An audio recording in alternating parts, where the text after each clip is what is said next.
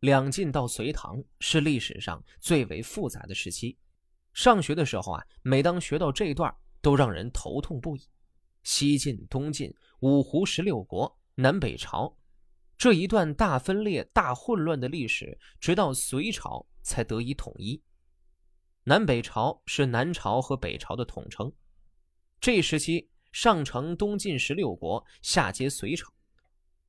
南朝有刘宋、南齐、南梁、南陈四朝。于信便是南梁人。他写的这一篇《哀江南赋》，反映的便是南梁的兴亡史。表面上是一篇赋，实际上是一篇自传式的历史记录，所以又将其称为史赋。《哀江南赋序》便是这篇自传的序言，序言的内容不长，起的就是一个背景介绍的作用。这段背景便是梁武帝时期发生的种种政乱，简短的对梁朝历史进行了介绍。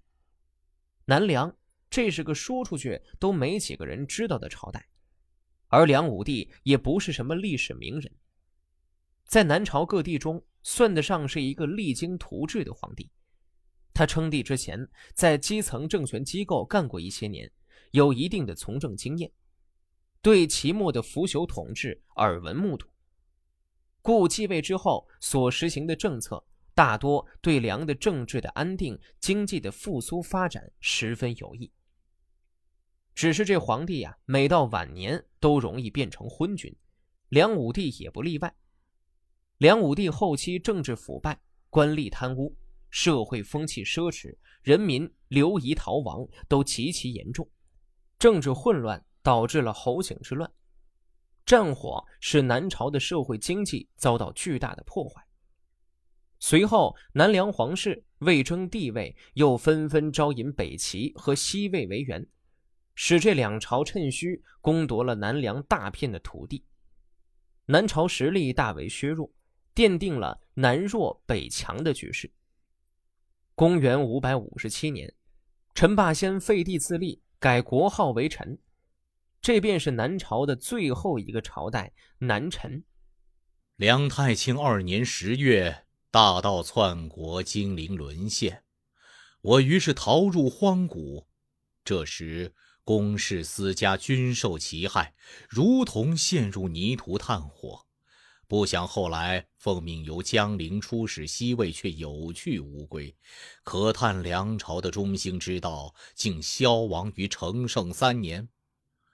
我的心情遭遇，正如率部在都城亭内痛哭三日的罗宪，又如被囚于别馆三年的叔孙弱。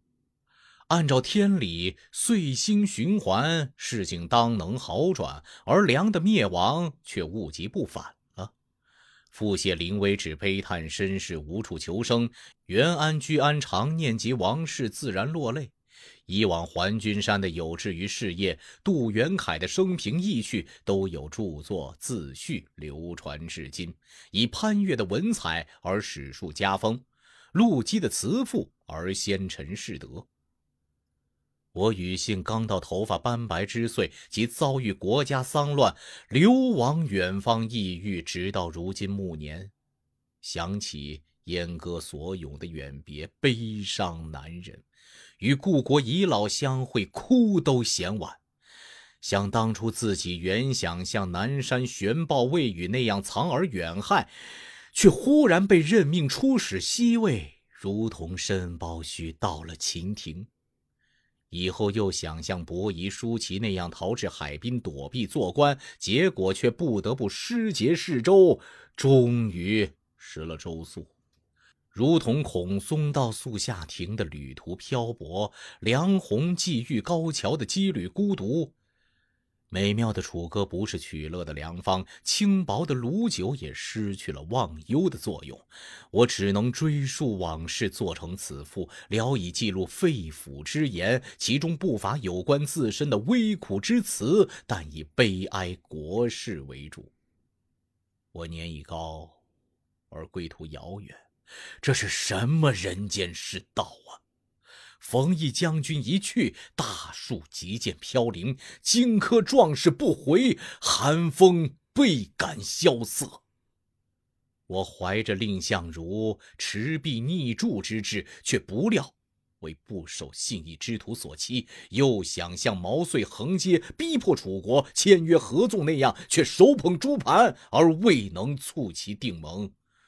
我只能像君子忠义那样，做一个带着南关的楚囚，像行人季孙那样留住在西河的别馆。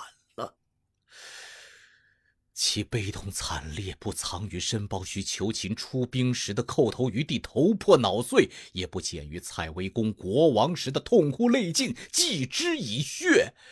那故国吊台的遗留，自非困居玉门关的人可以望见；那华亭的鹤唳，难道是魂断河桥的人再能听到的吗？孙策在天下分裂为三之时。军队不过五百人，项籍率领江东子弟起兵，人只有三千，于是就剖分山河，割据天下。哪里有号称百万的义师，竟一招卷甲溃败，让作乱者肆意戮杀，如割草摧木一般。长江淮河失去了水岸的阻挡，军营壁垒缺少了藩篱的坚固，使得那些得逞一时的作乱者得以暗中勾结那些使楚幽和击金的人，得到乘虚而入的机会。莫不是江南一带的帝王之气已经在三百年间终止了吗？于此可知，并吞天下最终不免于秦王子婴在赤道旁投降的灾难。统一车轨和文字，最终也救不了晋怀民二弟被害于平阳的祸患。呜呼！山岳崩塌，既经历国家危亡的厄运，春秋更替，必然会有背井离乡的悲哀。天意人事，真可以令人凄怆伤心的呀！